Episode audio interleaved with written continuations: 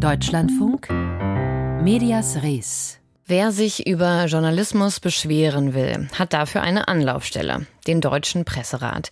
Der geht für die meisten Print- und Online-Medien Beschwerden nach, konfrontiert die Redaktion und fällt dann ein Urteil. Wer grob gegen die ethischen Richtlinien des Pressekodex verstoßen hat, wird gerügt und muss die Rüge veröffentlichen. Heute hat der Presserat seine Bilanz für das vergangene Jahr vorgestellt. Stefan Fries aus unserer Medias Res Redaktion kennt die Details. Stefan, wie fällt denn die Bilanz aus? Insgesamt sehr schlecht. Der Presserat hat im vergangenen Jahr so viele Rügen erteilt wie nie in den 50 Jahren seit Bestehen. Insgesamt waren es 73. Zum Vergleich im Jahr davor waren es nur 47. Besonders häufig ging es um Verstöße gegen die Sorgfaltspflicht, also so Dinge wie irreführende Überschriften oder mangelnde Recherche. Und ebenso häufig in insgesamt 22 Fällen um Verstöße gegen den Persönlichkeits- und Opferschutz, also wenn zum Beispiel Fotos von Verbrechensopfern ohne Einwilligung veröffentlicht werden.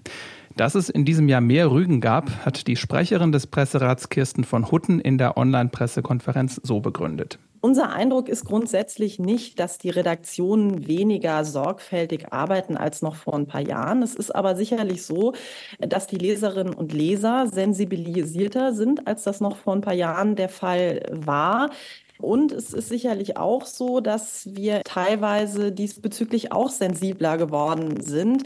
Das heißt, diese Fälle, wo Redaktionen einfach unsauber gearbeitet haben und das einen gewissen Grad auch erreicht hat, die sanktionieren wir eher mittlerweile mit einer Rüge, als das vielleicht vorher noch der Fall gewesen ist. Denn es gab zwar deutlich mehr Rügen, aber kaum mehr Beschwerden als im vergangenen Jahr. Insgesamt waren es 1850. Mhm. Jetzt stehen ja in jedem Jahr auch immer die dominanten Nachrichtenthemen besonders im Fokus und in der Kritik. Wie war das 2023?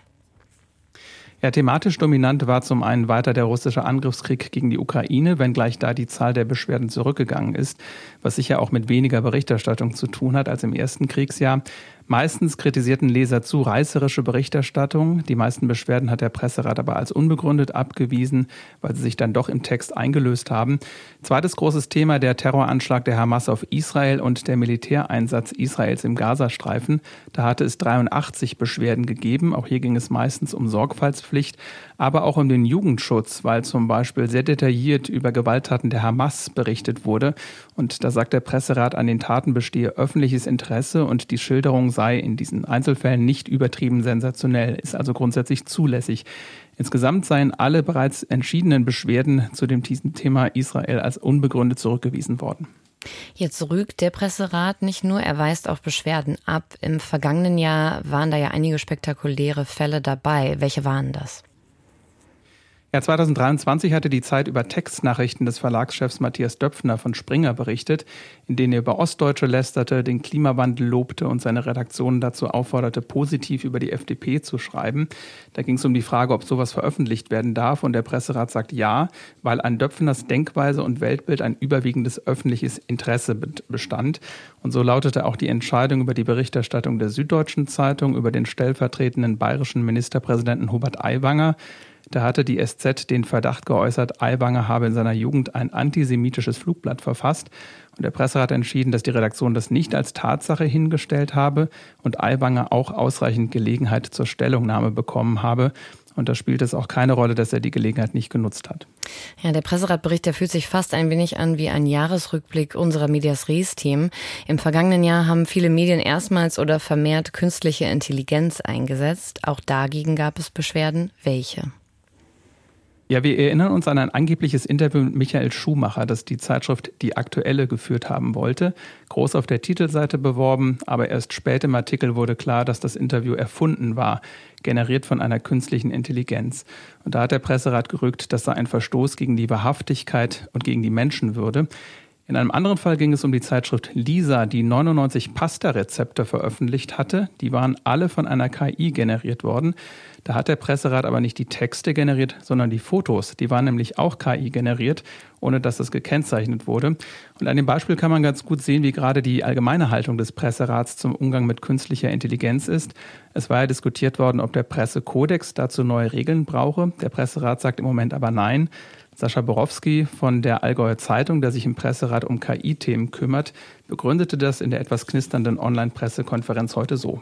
Wir haben die Linie, dass wir den Pressekodex an sich erst dann ändern, wenn wir mit den Regelungen, die wir bisher drin haben, nicht mehr weiterkommen. Wenn wir also vor medienethischen Problemstellungen stehen, die wir mit den Regeln des Pressekodex nicht mehr beantworten können. Und das war in den drei Fällen, die wir, ich glaube, drei waren es bisher zum Thema KI, die wir hatten, war es problemlos möglich, mit den Regelungen des Pressekodex das Ganze zu beantworten. Und das kann man an den Pasta-Rezepten der Zeitschrift Lisa ganz gut zeigen. Bei Texten darf KI nämlich eingesetzt werden, muss auch nicht gekennzeichnet werden, sagt der Kodex, weil ja ohnehin die Sorgfaltspflicht der Redaktion gilt. Also die Redaktion muss einen KI-generierten Text darauf prüfen, ob alle Regeln eingehalten werden. Und dann wird auch die Redaktion dafür verantwortlich gemacht. Und bei Fotos ist das anders. Da gilt jetzt schon die Regel, dass bestimmte Fotos gekennzeichnet werden müssen, wenn sie beim flüchtigen Lesen als dokumentarisch aufgefasst werden können. Also wenn man denkt, dass das abgebildet ist, ist tatsächlich gibt. Symbolbilder sind das aber oder Fotomontagen äh, müssen gekennzeichnet werden und das trifft laut Presserat eben auch auf künstlich generierte Fotos zu. Deswegen auch die Rüge bei den Pasta-Rezepten, wo die Fotos eben nicht gekennzeichnet waren. Mhm. Wie funktioniert denn das Beschwerdesystem genau? Wer sich beschweren will, kann das am einfachsten online tun über die Webseite des Deutschen Presserats. Der Rat nimmt nur Beschwerden überwiegend gegen Zeitungen, Zeitschriften und ihre Websites an. Und er ist nicht zuständig zum Beispiel für den öffentlich-rechtlichen Rundfunk. Da ist es der jeweilige Rundfunkrat. Bei privaten Radio- und Fernsehsendern und bei bestimmten Online-Angeboten sind die Landesmedienanstalten zuständig. Und da fällt schon mal viel raus, weil im Folgejahr 30 Prozent davon schon abgewiesen wurde, weil der Presserat nicht zuständig war.